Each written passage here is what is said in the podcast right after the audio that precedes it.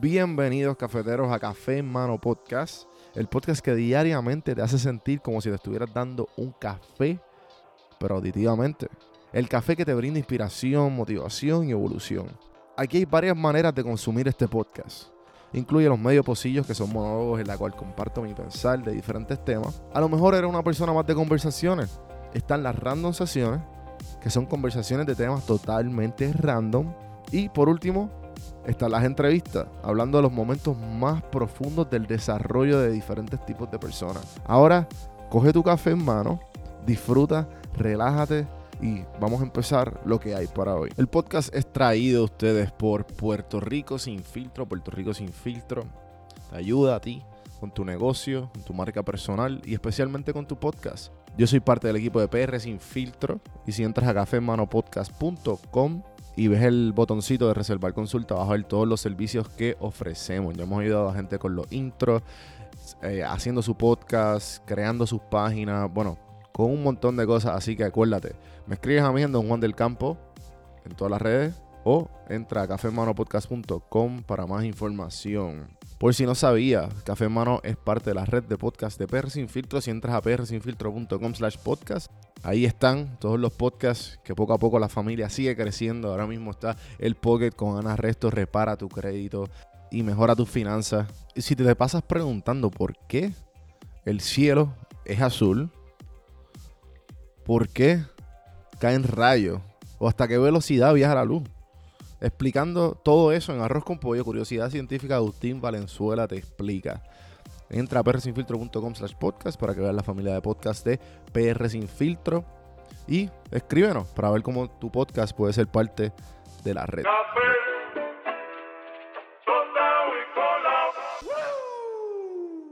Señoras y señores, pueblo de Puerto Rico. Y bienvenidos a la gente que no es de Puerto Rico a este programa. Que se llama Café en Mano. Pues el, el animador, señoras y señores, se llama Juan Víctor. Gracias, Comay, por ese intro. Les pregunto, ¿alguna vez se han cuestionado si son alfa? Hmm. Hoy vamos a escuchar un segmento de Simon Sinek, una de sus presentaciones, que se llama Are You an Alpha? Para los que no saben quién es Simon Sinek, Simon Sinek es un británico americano, motivador, con varios libros bastante, diría yo, famosos. Y uno de ellos es Start with Why. Y pues en este talk que encontré, él que me estuvo bastante interesante y me gustó mucho, de, del verdadero liderazgo. Que lo encuentro bastante interesante porque pues todos, todos de alguna manera u otra queremos ser líderes. Y pues este talk está bastante interesante. Por acá se los dejo. Serotonin is the leadership chemical. The reason I call it the leadership chemical is a historical reason, a very simple historical reason. We had a very practical problem as our animal was developing, as the Homo sapien was developing. We lived in communities of about 100 and 150 people. And there's a very practical issue, which is if we're hungry and somebody brings back food and drop a carcass on the floor, we're all going to rush in to eat. And if you're lucky enough to be built like a linebacker, you will elbow your way to the front. And if you're the artistic one of the family, you get the elbow in the face. Not a good system to keep the whole tribe alive, and definitely not a good system for cooperation. Because remember, the value of group living means that if I trust you and you trust me, I can fall asleep at night and trust that you will alert me to danger. If I don't trust you, I can't go to sleep at night. It's the same in our companies. If we trust each other, we will turn our backs, we will take risks, we will innovate, we will do things that will change the course of our world. If I don't trust you, I can't do that. I can't do that. There's value in group living and group working. And so if you got an elbow in the face that afternoon, odds are very high that you're not going to wake the guy who punched you if danger's there. You're just not going to do it. Bad system. And so we evolved into hierarchical animals. We're constantly assessing and judging each other, constantly arranging ourselves. Who's the alpha? Who's the dominant? Who's the one who, who sort of is the, is, the, is the more dominant personality or dominant uh, uh, talent in the room? In caveman times, it might have been physical muscle. In a creative industry, it might be talent. In you know, the military, it might be courage. There's no standard by which we uh, judge alphas, it's relative to the industries we're in. And it's relative to us as well. If you've ever met someone and you were nervous while you were meeting them, you're not the alpha. We've all had the experience where we're meeting somebody and we can sense that they're nervous meeting us. You're the alpha. I'll tell you a little aside that's kind of funny. You know when women all live together, their uh, menstrual cycles um, align, right? Assuming they're not on the pill, then it doesn't work, right? But if they're not on the pill, all the menstrual cycles go together on the same schedule. It's not arbitrary. They always align with the alpha female's schedule. And the reason is is because when a woman is in her menstrual cycle, she can't bear children. And so, in evolutionary terms, you want the alpha male and the alpha female to, to do it so you can have alpha children, right? Nice, strong, strapping kids are going to survive. But if she's off the market, that produces competition. So, Mother Nature has in, in, uh, created a very clever way that when she's off the market, everyone's off the market.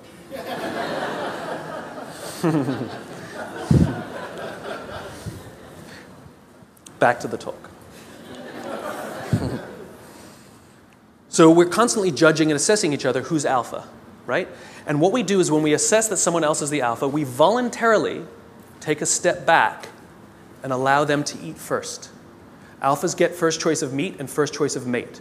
Good system.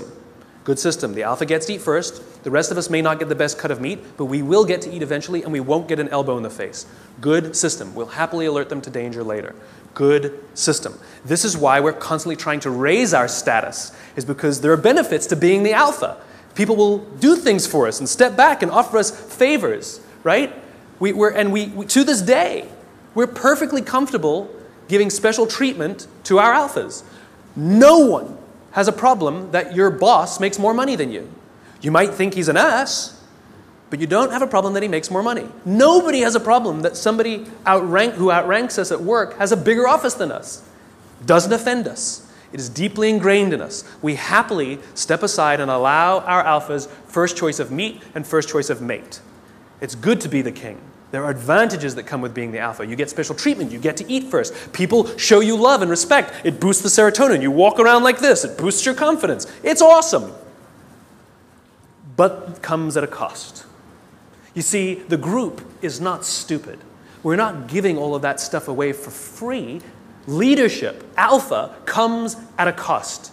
You see, we expect that when danger threatens us from the outside, that the person who's actually stronger, the person who's better fed, and the person who is actually teeming with uh, serotonin and actually has higher confidence than the rest of us, we expect them to run towards the danger to protect us.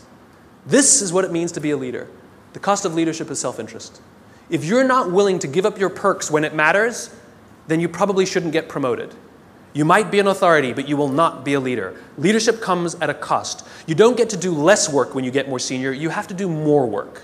And the more work you have to do is put yourself at risk to look after others. That is the anthropological definition of what a leader is. This is why we're so offended by these banker boys who pay themselves astronomical salaries. It has nothing to do with the number. It has to do with the fact that they have violated a deep seated social contract. We know that they made all of that money and allowed their people to be sacrificed. In fact, they may have sacrificed their people for the money. If I told you we're going to give $150 million to Nelson Mandela, would anyone have a problem with that? Nope. $250 million to Mother Teresa. Got an issue with it? Nope.